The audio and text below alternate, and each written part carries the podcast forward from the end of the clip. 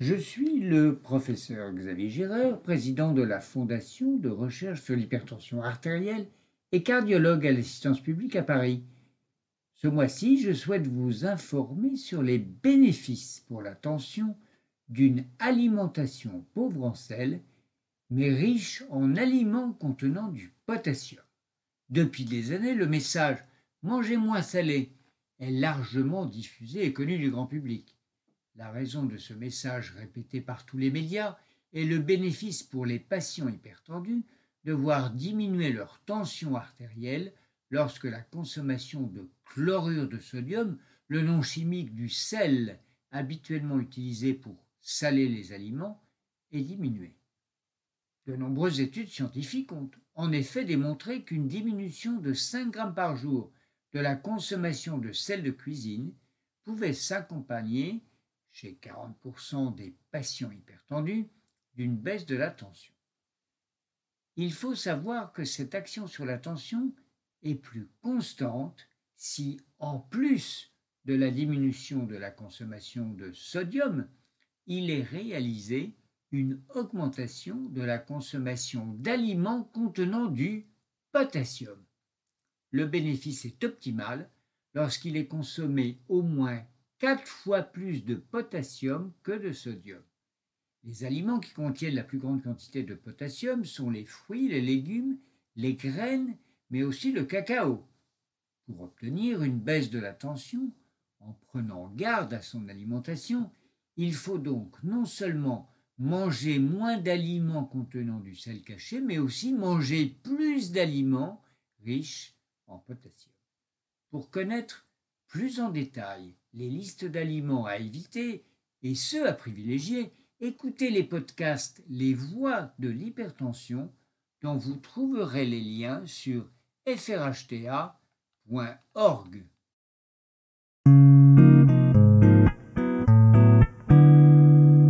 L'enquête Flash 2019 a été réalisée par Kantar Health en mai-juin 2019 par un autoquestionnaire envoyé à 6000 individus âgés de 35 ans et plus, dont le domicile principal est en France métropolitaine. Une représentativité des résultats pour la population française métropolitaine a été assurée par redressement statistique des données.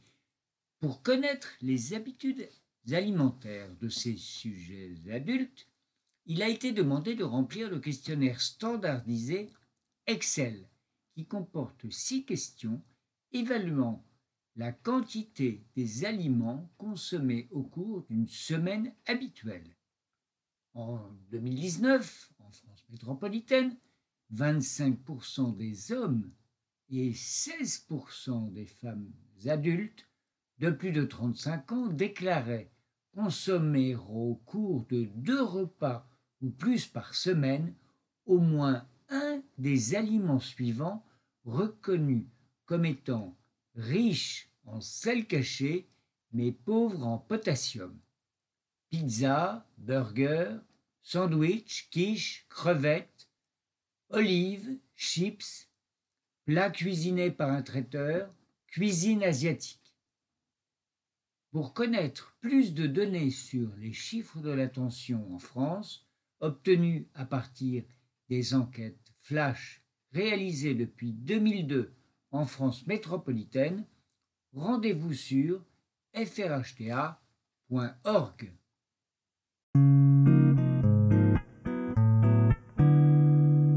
Diminuer sa consommation de sodium peut être utile chez certains sujets pour faire baisser les chiffres de la tension, mais cet effet est plus important si l'on augmente dans le même temps sa consommation de potassium.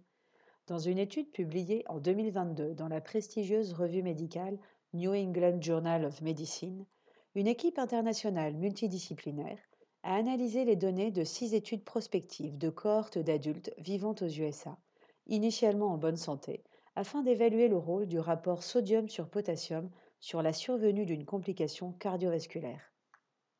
Pour cette étude, le potassium et le sodium ont été dosés sur un recueil des urines de 24 heures une seule fois au début de la période de surveillance. Le rapport sodium sur potassium a été calculé puis il a été noté la survenue d'une complication cardiovasculaire sur une période moyenne de 8,8 années. Dans cette étude, chez les 10 709 participants, comportant 23,6% de sujets avec une hypertension artérielle, 571 complications cardiovasculaires sont survenues. La quantité de sodium consommée était de 3,3 g par jour, soit 8,25 g de sel par jour, alors que celle de potassium consommé était plus faible, à 2,53 g par jour. Le rapport sodium sur potassium était de 2,2. L'étude montre que le risque de complications cardiovasculaires augmente lorsque le sodium urinaire augmente et qu'il diminue lorsque le potassium augmente, alors que le risque de complications augmente lorsque le rapport sodium sur potassium augmente. Ainsi, un calcul montre que pour chaque augmentation de sodium de 1 g, soit 2,5 g de sel, il est observé une augmentation de 18% du risque de survenue d'une complication cardiovasculaire. De plus, pour chaque augmentation de potassium de 1 g, il est observé une diminution de 18% du risque de complications cardiovasculaires. Concernant le rapport sodium sur potassium, un rapport supérieur à 3,4 s'accompagne d'une augmentation de 62% des complications cardiovasculaires. En conclusion, il se confirme que les effets cardiovasculaires défavorables d'une consommation excessive de sel peuvent être moins importants si la consommation de potassium d'origine alimentaire augmente. Pour en savoir plus, rendez-vous sur le site frhta.org.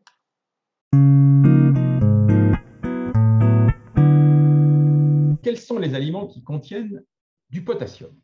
Beaucoup d'études ont montré qu'un régime riche en potassium entraînait une baisse de la pression artérielle de quelques millimètres de mercure et avait aussi des effets bénéfiques pour prendre en charge l'insuffisance cardiaque. Le régime DASH, mis au point aux USA, est riche en aliments qui apportent du potassium.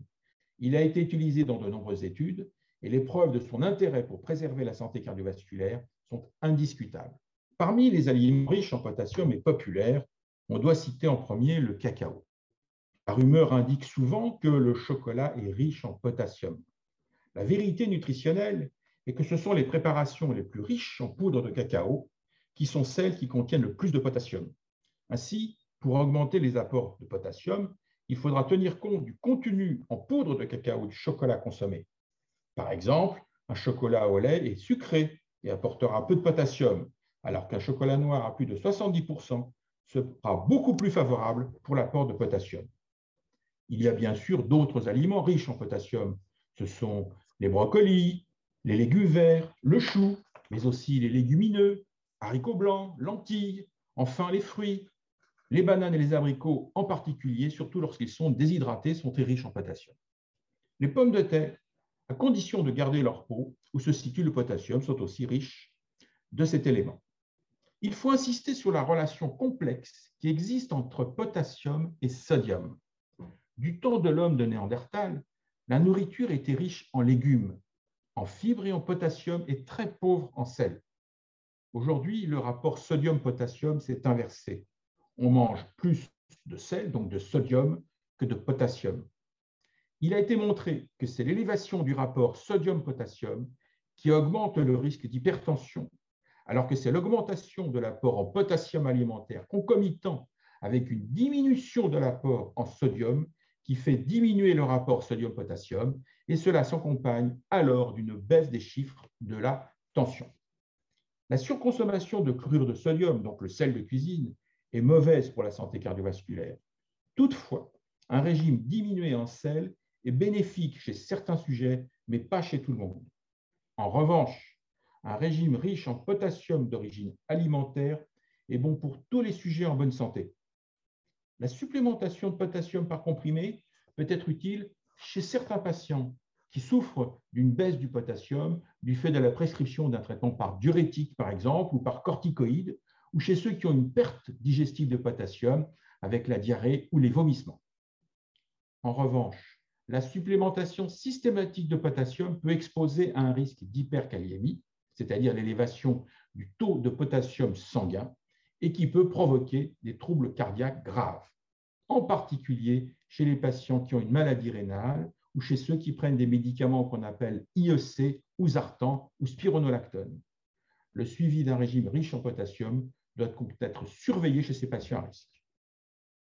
Quelle action de la Fondation pour la recherche en HTA avez-vous le plus appréciée L'application suivi HTA est pour moi très intéressante. Et surtout, je sais qu'il va y avoir des futures évolutions qui vont en faire une application multi-usage. Et c'est une très bonne idée. Et j'aimerais en fait, si c'était possible, que dans mon domaine qui est les lipides, il y ait aussi une application similaire.